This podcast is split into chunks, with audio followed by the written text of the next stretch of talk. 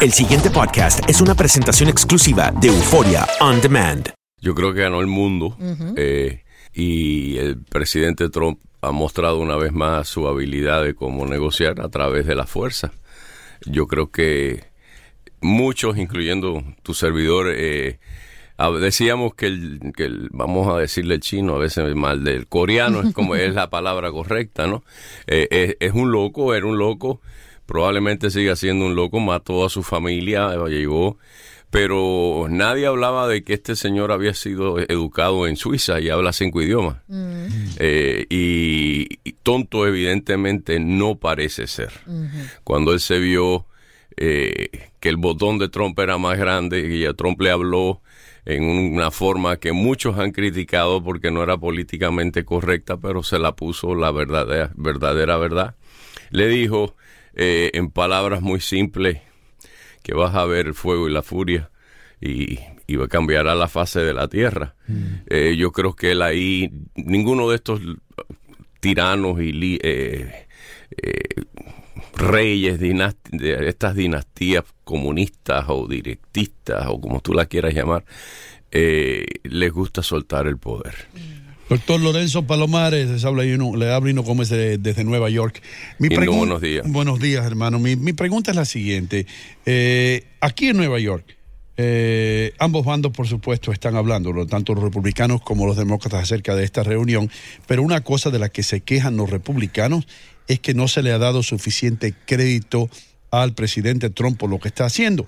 Y han dicho, eh, eh, ¿cómo se llama? Ayer estaba yo leyendo acerca de Marco Rubio, quien eh, en su cuenta de Twitter puso que la prensa no estaba tratando esto de una manera justa, que si hubiese sido Obama, la prensa norteamericana hubiese estado eh, hablando de todos estos eh, logros de Obama. Sin embargo, hablaron de Obama cuando fue a encontrarse con eh, Raúl Castro de una manera positiva, pero no lo hacen así cuando Trump se reúne con Kim, Jong-un. ¿Qué usted cree de esto? ¿Quién está bien y quién está mal?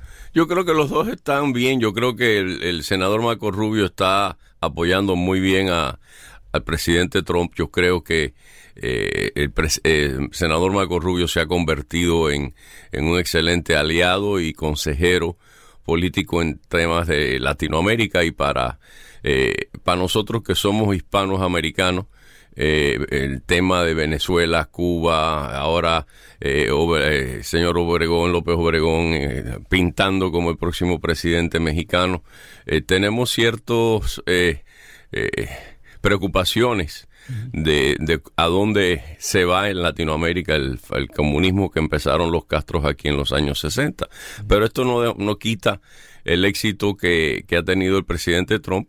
Ningún presidente republicano demócrata en la historia de 70 años que existe eh, la tiranía coreana eh, ha habido un enlace como el que tuvo eh, el señor Trump cuando dijo que no iba y después volvió y el, el eh, Kim Jong-un cambió de parecer y yo creo que sinceramente él tiene un interés de hacer de su país un, una pequeña China y yo creo que China jugó un papel esencial eh, aquí.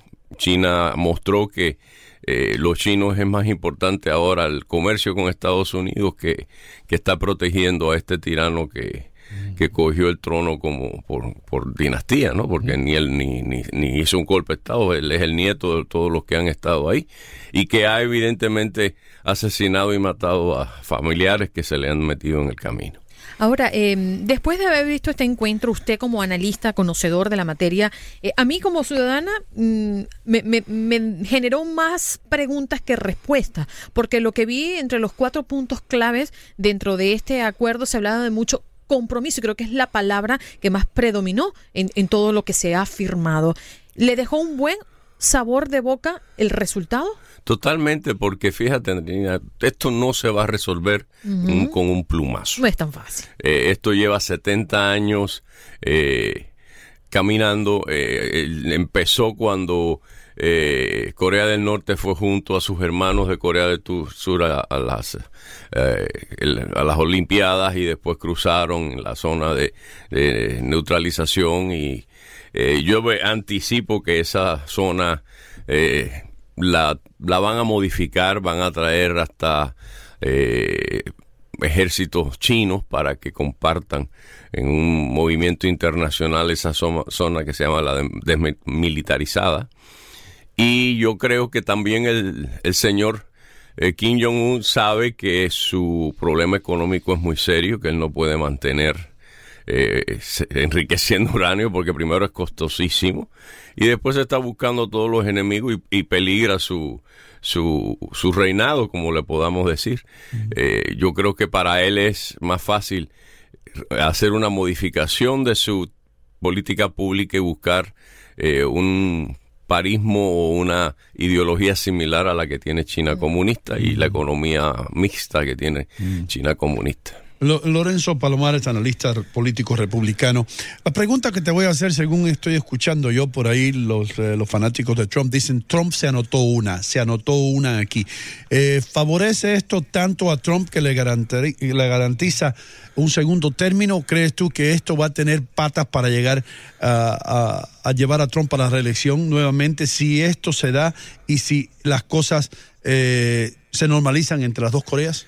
Yo creo que la, la, respuesta corta es sí, totalmente. Yo soy de los que creo que ya esto garantiza los próximos cuatro años de Trump, pero a la misma vez no, porque faltan dos años y tanto, y mucho puede cambiar con este, con esta teoría, con el chino. Él, ha mostrado, el coreano, vamos a decirlo eh, correctamente. Eh, eh, si el coreano no cambiase y sigue adelante las promesas que, que ha firmado, eh, pues entonces yo creo que sería uno, de los éxitos más grandes que de la administración Trump, porque desde Reagan no se había hecho nada similar que lo que hizo Reagan con eh, Gorbachev, que tumba esta pared, ¿no?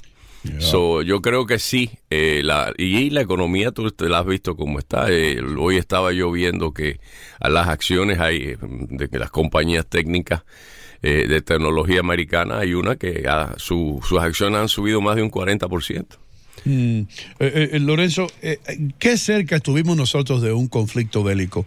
Muy cerca. Sí. Muy cerca, sí. Wow.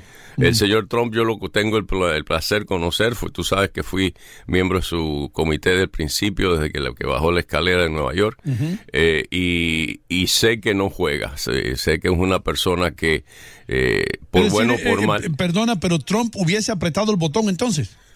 Yo no creo que sería, Trump no hubiese apretado el botón de primera instancia, yo sí creo que había un programa eh, eh, militar establecido de, de subir, iniciar, eh, neutralizarle a él todos sus cohetes y sus eh, radares antiaéreos y, y, ponerlo en una posición débil y así ir montándole más y más presión poco a poco, no todo de un solo momento. Mm, el documento, doctor, a mí me llamó mucho la atención porque no precisa que la desnuclearización vaya a ser verificable o irreversible. Eh, ¿Esto qué podría estar acarreando a futuro si no se dejó claro? Bueno, eh, eh, mm. a, eso es a lo que yo me refería. Mm. Yo creo que cuando venga el momento de que la ONU o países neutros vayan a hacer las investigaciones, eh, dentro de Corea del Norte eh, veremos la conducta de Corea del Norte a donde los dejan ir y que pueden verificar. Yo sí creo que el, contra, el papel que se firmó dijo que Corea del Norte se iba, iba a quitar todos los las armas nucleares y todos los la forma de enriquecer el uranio, que es lo que le preocupa a los Estados Unidos. Y es un proceso muy costoso. Sí, claro. Y usted que trabajó con, Donald Trump desde su campaña, eh, ¿estaba en sus planes el negociar con Corea del Norte o con otros enemigos? Fíjate que no. Una de las cosas, pocas palabras que habló el presidente saliente Obama con el presidente Trump lo hicieron en el, en el vehículo en el camino a la juramentación.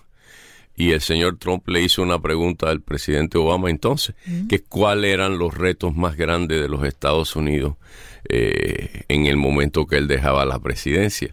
Y el presidente Obama en ese momento le contestó Corea del Norte. Y tú estás viendo lo que ha pasado 500 días de haberse tomado la posesión del presidente Trump.